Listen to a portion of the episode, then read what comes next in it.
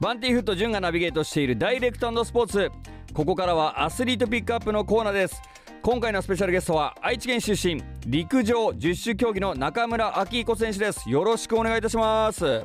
お願いします。中村選手2回目の登場ということでありがとうございます。ありがとうございます。今日はちょっとねあのいろいろこう中村選手にとって、まあ、節目になるようなツイートとかを拝見させていただいてこう僕の方からご連絡させていただいたんですけども、まあ、ちょっといろいろお話をお聞かせください。よろしくお願いいたします。はいよろしくお願いします、えー、まずはですね中村選手のプロフィールということで、まあ、2012年のロンドンオリンピックではですね男子 400m 障害で出場。そして2016年のリオデジャネイロオリンピックでは10種競技でこうオリンピックに出場されていますがロンドンオリンピックの時は 400m 障害の選手だったんですね。なんですがもともとはずっと十種競技の選手としてやっていたんですが、はいはいはい、選考会で自分の実力がしっかりと発揮できたこともあって、うん、えー、400m 障害でオリンピックに選考されて、はいえー、2012年は 400m 障害でオリンピックに出場することができたという形になります。これ正直 400m 障害の専門の選手もいたんですか？もちろんそうですね。その中で中村選手が一番こう上の方にいたっていうことですね。はい、選考会3番以内に入れば、えー、よかったんですけれども、うん、もうその日絶好調で、えー、選考会で2番に入ることができて選考されました。いやすごいな。そういうこともあるんですね。そんなにこういうことはないんですか？いやほぼないですね。本当に人生で一番ハマった日かもしれない そういうのもあるんですね。このオリンピックの選考会、はいまあ、どんだけここに集中しようとしてても、まあ、このいろんなコンディション作りとかものすごく大変だと思うんですけども、はい、この日にはまったんですね。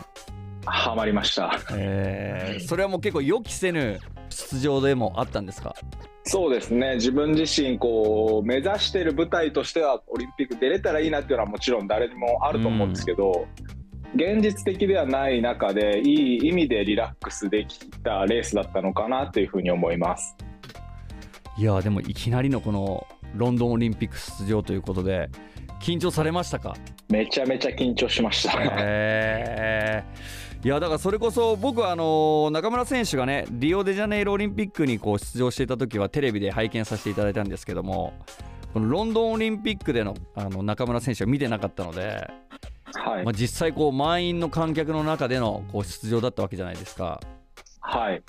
やっぱ歓声とかそういうのとかももういろいろ聞こえてきたんですか？すごかったですね。本来普通の試合だとスタートラインのすぐそばのこうゲートから入場していくんですけど、はい、オリンピックは 100m のスタートラインから、はい、ゴールに向かって 100m スタジアムの中を歩いてスタートラインに向かうんですけど、はい、もう入った瞬間にこう8万人のお客さんの歓声でうわもうビビっちゃいましたね。なんかこう右手と右足が一緒に出ちゃう行進みたいな感じで もうぎこちなく歩いて向かったのをなんか覚えてます。うん。しかもこう海外でのオリンピックということで、はい、まあ言ったらこうアウェーというかやっぱやりづらさとかもあったんですか？やりづらさまあそうですね。海外なので言葉もなかなかコミュニケーションが難しかったり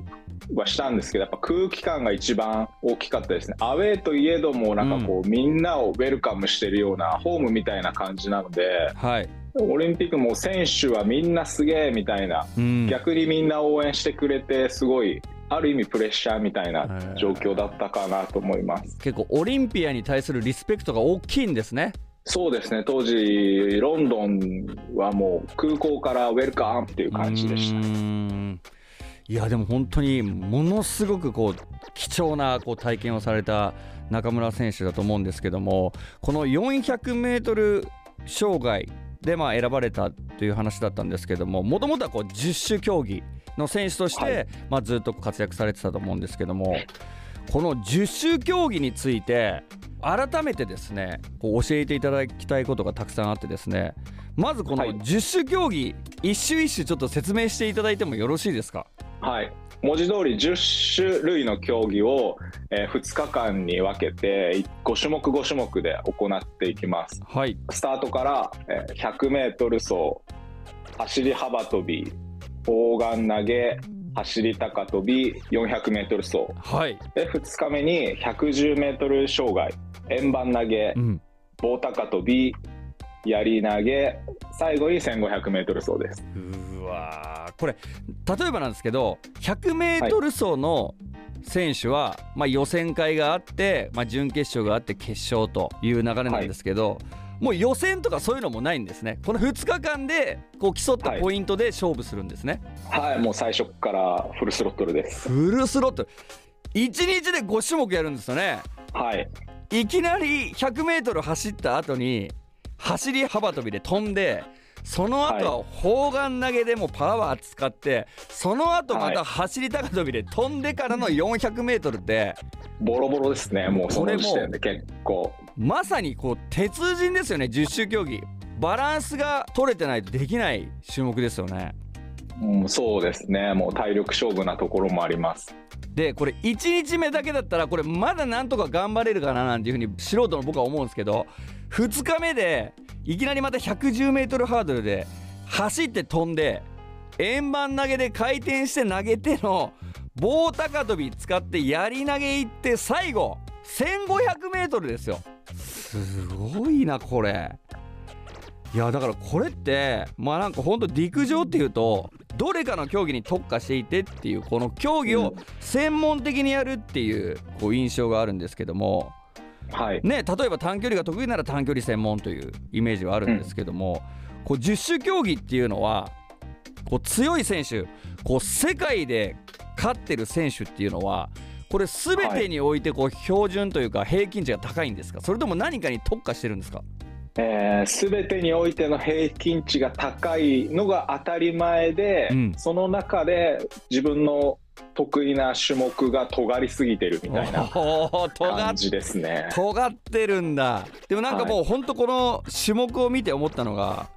こうパワー系でいうと砲丸投げ槍投げ円盤投げってこれほんとちゃんとバランスよくこう散りばめられてるんですねそうですね。いやもうこの中でこう中村選手が得意な種目はどこにあるんですか？えー僕は走るのと飛ぶのが得意です。うーんうんうん。そうか。こう跳躍力とこう足というかここのはい俊敏性に特化してるのが中村選手、はい。こう僕がねあの中村選手のこう試合の映像を見て一番驚いたのはこうリオの時ですね。リオオリンピックの時にうん。最終種目もう2日目の最後ですよ。1500m でダントツ1位だったじゃないですか。はい。だからこう持久力もあるんだなと短距離だけじゃなくて。うん、そうですね。僕のもう長所とい言えるのがもう本当にそこで、最後の、うん。最後の1500メートル走で勝負かけて順位を1個でも上げるっていうのがん。僕のスタイルですね。もう本当こう誇らしかったですよ。日本代表の十種競技の選手もう中村選手が 1500m もう最初からもう飛ばしてましたよね。もう飛ばすしかないんで、もう本当もうだからあの時すげえ感動したしこの一発目の 100m とか、まあ、走り幅跳びも得意なわけじゃないですかはい。僕テレビでずっとかじりついて見てたんですけど僕が緊張しましたもんねありがとうございます。うんなんでもう本当にねこう僕も貴重なこう体験というかリオオリンピックでさせていただいたんですけども逆に中村選手やっぱちょっと苦手なのはパワー系だったりとかするんですか？投げるのがそうです苦手ですね。ね。こうね僕中村選手にもお会いしたことがあるので身長は大きいんですけど体格というかこう意外と細身じゃないですか筋肉質の細身の選手なんですけど、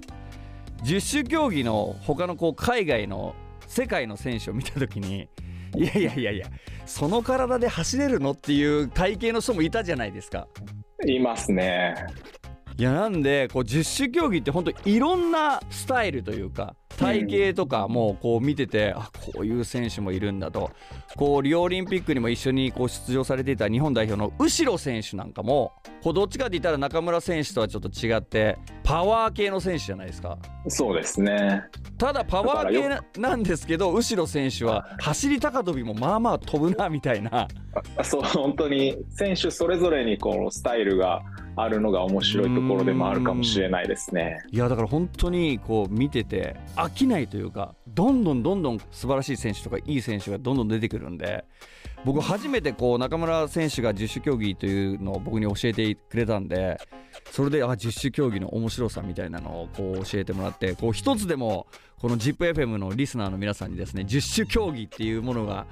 こういうもう本当楽しいものなんだっていうのを伝えていきたいななんていうふうに本当今後も思っております。ありがとうございます。いやもう本当にこ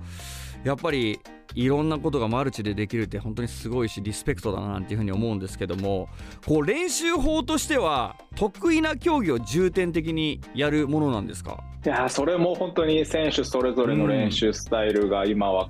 それぞれあるので何とも言えないんですけれども僕の場合はやっぱり俊敏性とかスピードみたいなところは、30歳より20歳の方が鍛えやすいと思っていたので、はい、